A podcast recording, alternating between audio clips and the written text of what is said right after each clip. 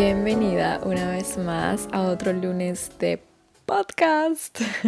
Como siempre les habla Sabrina, su host, y si no me conocen, soy nutricionista especializada en salud hormonal. Estoy aquí sentada con mi matcha que he empezado a tomar más ya que he estado estudiando sus beneficios en las hormonas. Eh, no nada más que tiene muchísima menos cafeína que el café, que igual en realidad no me lo tomo nunca con el estómago vacío, la matcha y el café tampoco, como siempre les digo, pero también porque contiene polifenoles que ayudan a disminuir la inflamación, que bueno, es la raíz de casi todo. También ayuda a, disminuir los niveles de estrógeno y elevar los niveles, niveles de progesterona, que si no saben es la feel good hormone o la hormona que te hace sentir bien. Wow, estoy teniendo un déjà vu en este momento. Quisiera saber más de qué se tratan los déjà vu. Me parecen tan interesantes. Si alguno de ustedes saben, escríbame. Entonces, sí, estoy aquí tomándome mi matcha que me, que me compré en mi caminata de la mañana y me siento full recargada porque llegamos anoche de un road trip que hicimos con unos amigos a la sierra. Si no saben, estoy en Madrid eh, y a cinco horas queda una sierra que es la más alta de España, si no me equivoco. Y este pueblo, fuimos a este pueblo que se llama Treveles, Treveles, no, siempre lo digo mal. Em, que la familia de mi amiga tiene una casa ahí y nos invitó y nos enseñó todo el pueblo y fue en realidad como un mini retreat un retiro de relajación que mm, bueno también nos quedamos también mucho en casa cocinando comida saludable rica como compartiendo entre amigos y fue de verdad súper súper chévere rico ideal de verdad para recargarme esta semana que va a estar bien, bien activa. Esta semana les estaré contando o introduciendo un poco de algo de lo que he estado trabajando por meses. Eh, y esta semana es de verdad un gran paso y hay muchos avances que van a pasar esta semana y es tan emocionante que quiero de verdad compartirlos con ustedes y que sean parte de este, de este journey, de este proceso, porque en realidad es todo hecho para ustedes. Lo que me han pedido eh, para solucionar sus problemas hormonales de los que ustedes me cuentan. Y ay, ya, ya, ya quiero hacer todo un podcast acerca de esto y contarles más. Pero bueno, yo creo que más o menos ya saben porque he hecho bastantes como polls por ahí en Instagram y si me siguen seguro más o menos se imaginan de lo que se trata. Pero definitivamente se trata de hacer sus hormonas y sus ciclos menstruales mucho más divertido, mucho más fáciles. Em, y bueno, no voy a agregar más a eso.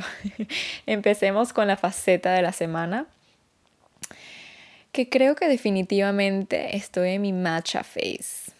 No saben el bien que me hizo eliminar la cafeína en todas sus formas por dos meses.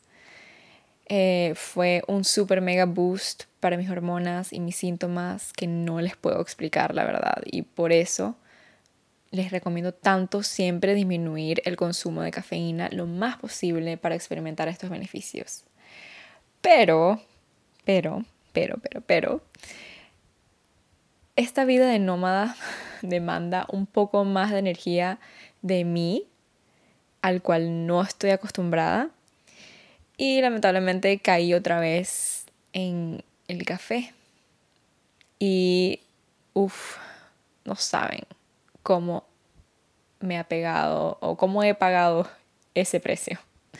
En el último episodio del podcast les, comenté y les expliqué un poco que volví a caer en mis síntomas y necesito un, necesitaba este emergency, emergency kit porque estaba desincronizada y total, totalmente desincronizada y que, bueno, a veces puede pasar, que no es el fin del mundo y ahí les dejé ese emergency kit si quieren ir a verlo, a escucharlo.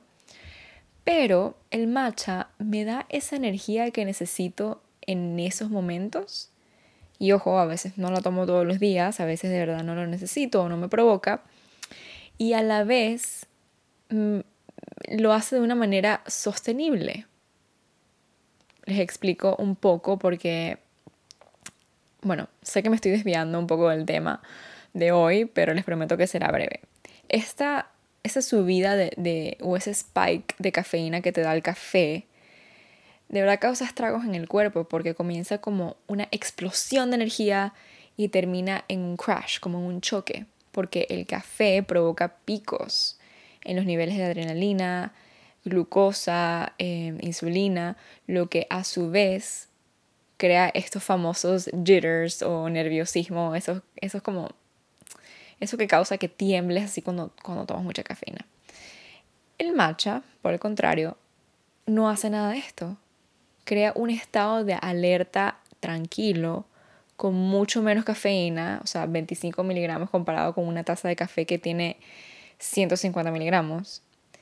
Y no causa estos picos ni choques, simplemente se activa suavemente y también se va con esta misma suavidad. Y esto es posible porque los 25 miligramos de cafeína que, tiene una taza de matcha tienen también fitonutrientes que también vienen del matcha, especialmente L-teanina, de que de una manera atrasa la absorción de la cafeína. Entonces, esto ocurre por eso. Y también resulta que el matcha es una especie de anticortisol y ayuda a estabilizar los niveles de azúcar en sangre, reduce el estrés en las glándulas suprarrenales. Específicamente, se cree que la L-teanina es el, en el matcha, eh, reduce los niveles de cortisol al crear estas ondas en el cerebro para producir un estado de alerta tranquilo y sereno. O sea, perfecto. y bueno, como sabemos, el café hace todo lo contrario que provoca un pico de adrenalina y cortisol, que es, lo que no nos gusta del, café. Además, el matcha tiene un pocotón de antioxidantes que ayudan, como les conté anteriormente, con el exceso de estrógeno, la inflamación, etcétera, etcétera, etcétera. Y bueno, les voy a compartir más de esto seguramente en mi TikTok y mi Instagram porque la verdad lo estoy amando y creo que esta faceta del matcha está aquí para quedarse. Y el episodio de hoy, empecemos ya con el tema, se trata de cómo tal vez el COVID y la pandemia en general y la vacuna podrían haber afectado tus hormonas, tu ciclo, tu menstruación, tus síntomas, etc. Les dejé una cajita de preguntas la semana pasada en Instagram y una de ustedes quería saber de este tema. Y cuando lo publiqué, diciendo que tal vez sería un buen tema para el podcast, muchas de ustedes me respondieron que de hecho sí, sí habían sentido cómo sus hormonas se sentían diferentes y sabían que había algo ahí.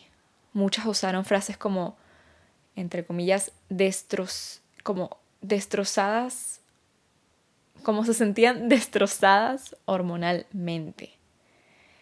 Y me compartieron sus experiencias que incluyen más dolores menstruales y más fuertes, sangrados más pesados, periodos más irregulares y más síndromes premenstruales en general. Y encontré información y data para hacer este podcast que creo que muchos de ustedes van a encontrar bastante alentadoras.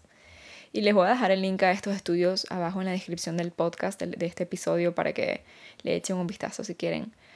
Y empecemos con este estudio bastante pequeño que hicieron en China, donde 25% de las mujeres hospitalizadas por COVID tuvieron cambios en el volumen de su sangrado y 28% tuvieron cambios en el patrón de su menstruación.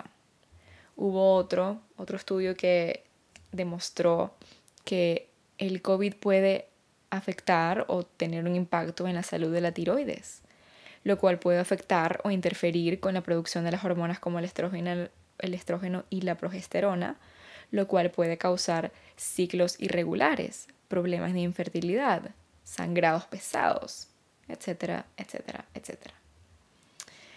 Y otra cosa que tenemos que tomar en cuenta es que las enfermedades suelen tener este tipo de efecto en las hormonas y los ciclos menstruales, ya que estas enfermedades, como incluyendo la influenza o una gripe, nos pone en muchísimo, muchísimo estrés. A veces simplemente por ser una experiencia un poco aterradora o o sea, todo el estrés que toma tener este tipo de enfermedades, de estar enferma.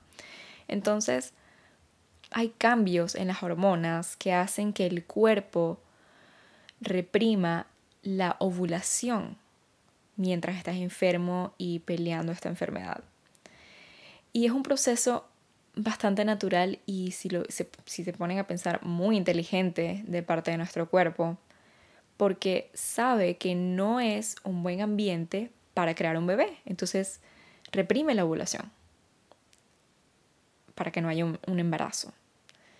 Al igual, por dar un ejemplo rápido, cuando el cuerpo está desnutrido o bajo de peso, hay pocas probabilidades de fertilidad y de quedar embarazada. Y ahorita voy a tocar más este tema eh, pero antes quiero agregar este dato importante que descubrí leyendo estos estudios, que también, bueno, este estudio específico que, que también se los voy a dejar en la descripción. Y resulta que aunque muchas mujeres han reportado cambios en su ciclo menstrual, menstrual por el COVID, este estudio publicado por el Green Journal de la Universidad Americana de Obstetras y Ginecólogos demuestra que la vacuna, sin importar la marca, no afecta significativamente el ciclo menstrual. El averaje en el estudio que hicieron era un día o menos de cambios durante, el ciclo, comparando con mujeres que no habían sido vacunadas, lo cual me pareció bastante interesante porque hay rumores por ahí que la, que la vacuna ha afectado hormonalmente y por ahora en verdad no ha sido demostrado, tampoco hay muchos estudios. Pero me parece cool también que estén haciendo más estudios en mujeres y que nos tomen en cuenta y nuestros síntomas. Aunque todavía no lo suficiente porque como podrán ver estos estudios son pequeños y la verdad es que no tienen los suficientes fondos.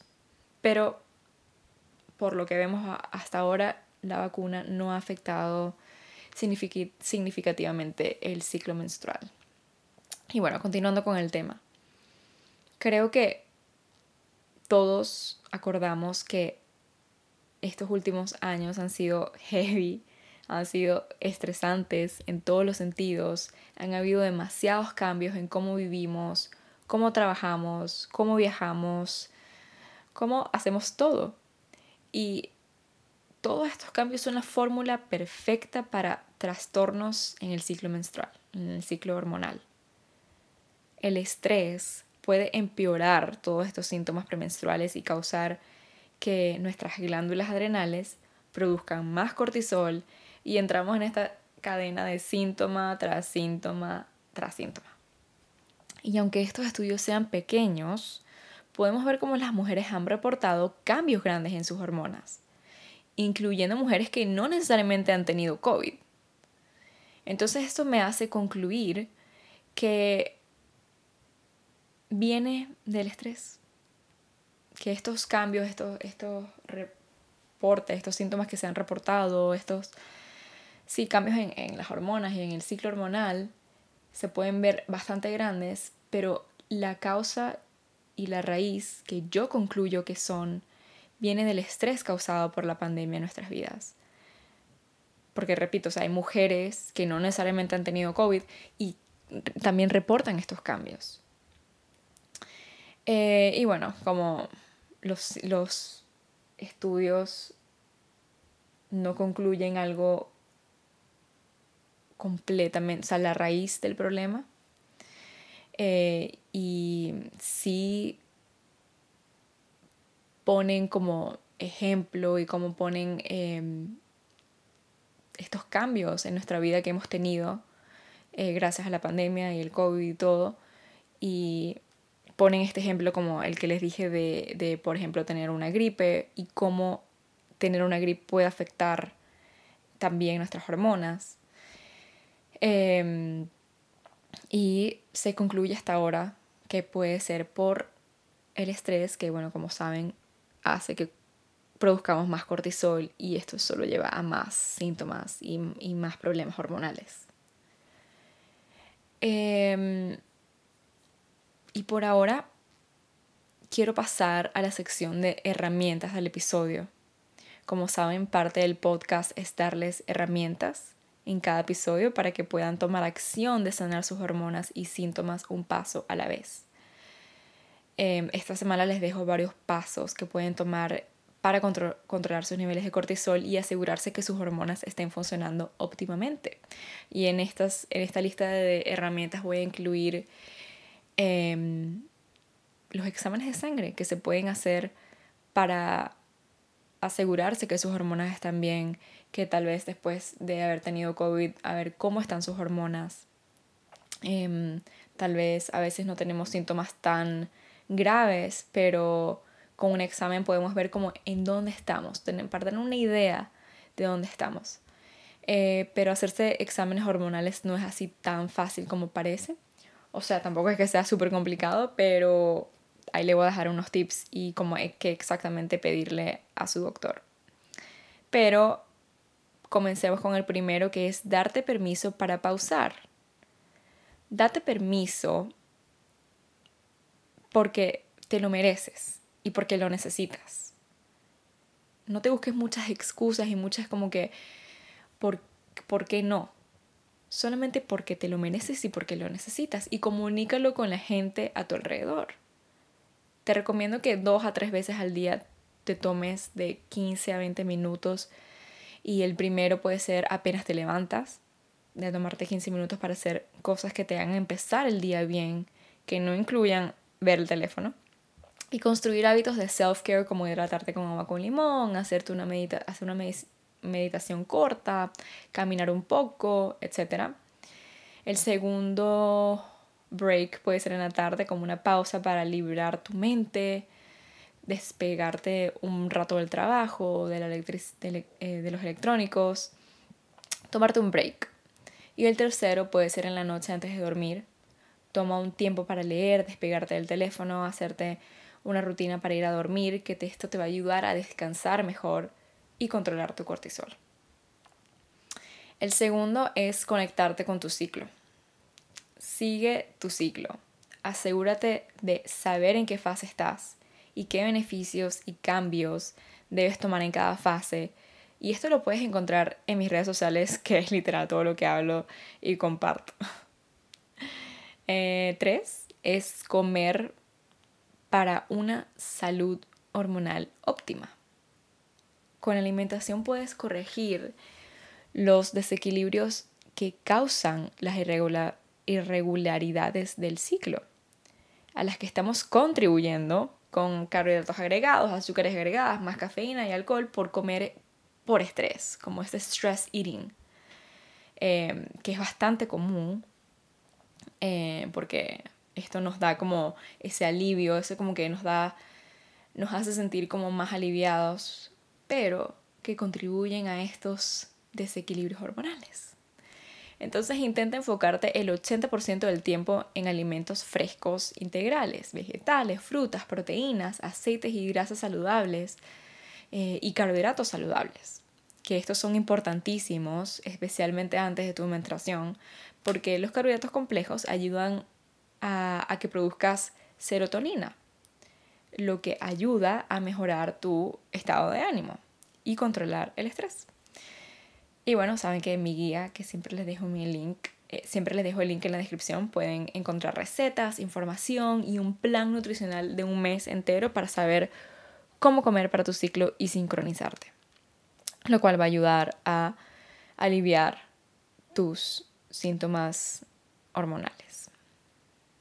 El cuarto es apoyarte en los adaptógenos. Creo que les he contado varias veces que las invito a probar el ashwagandha, que es un adaptógeno que, que he estado tomando y tiene propiedades que alivian el estrés, y lo puedes tomar en la mañana con tu desayuno y te ayudará a controlar los niveles de cortisol.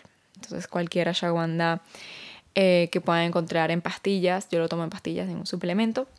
En Amazon encuentro uno bastante bien, creo que tengo un link en mi em, Instagram. Eh, si no, bueno, me escriben ahí por DM y les mando el que yo tomo, que es muy bueno para controlar esos niveles de cortisol.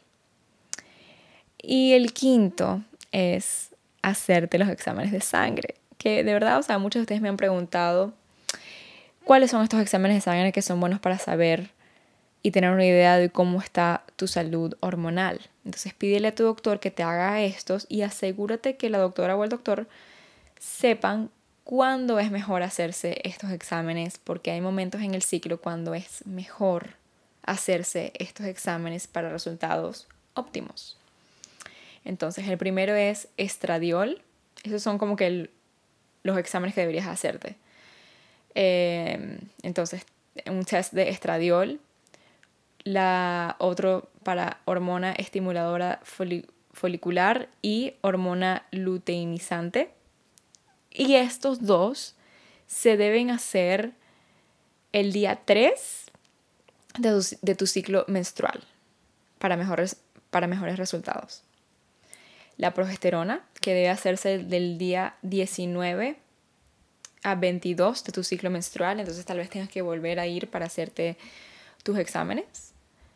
Em, también incluye globulina transportadora de hormonas sexuales, testosterona libre, panel tiroideo que es el TSH, T4 libre, T3 libre, T3 inversa, y anticuerpos anti-TPO y anti-tiroglobulina.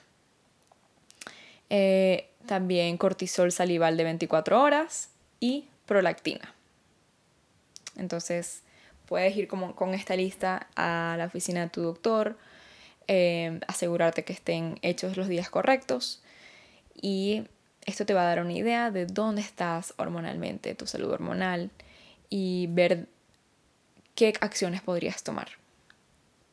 Y si quieres más tips de cómo controlar el estrés y, cómo, y saber cómo afecta el estrés tus hormonas, el estrés puede venir de una enfermedad, de tener COVID, de sobreentrenar, de mucho, mucho trabajo, eh, puede venir de muchas cosas.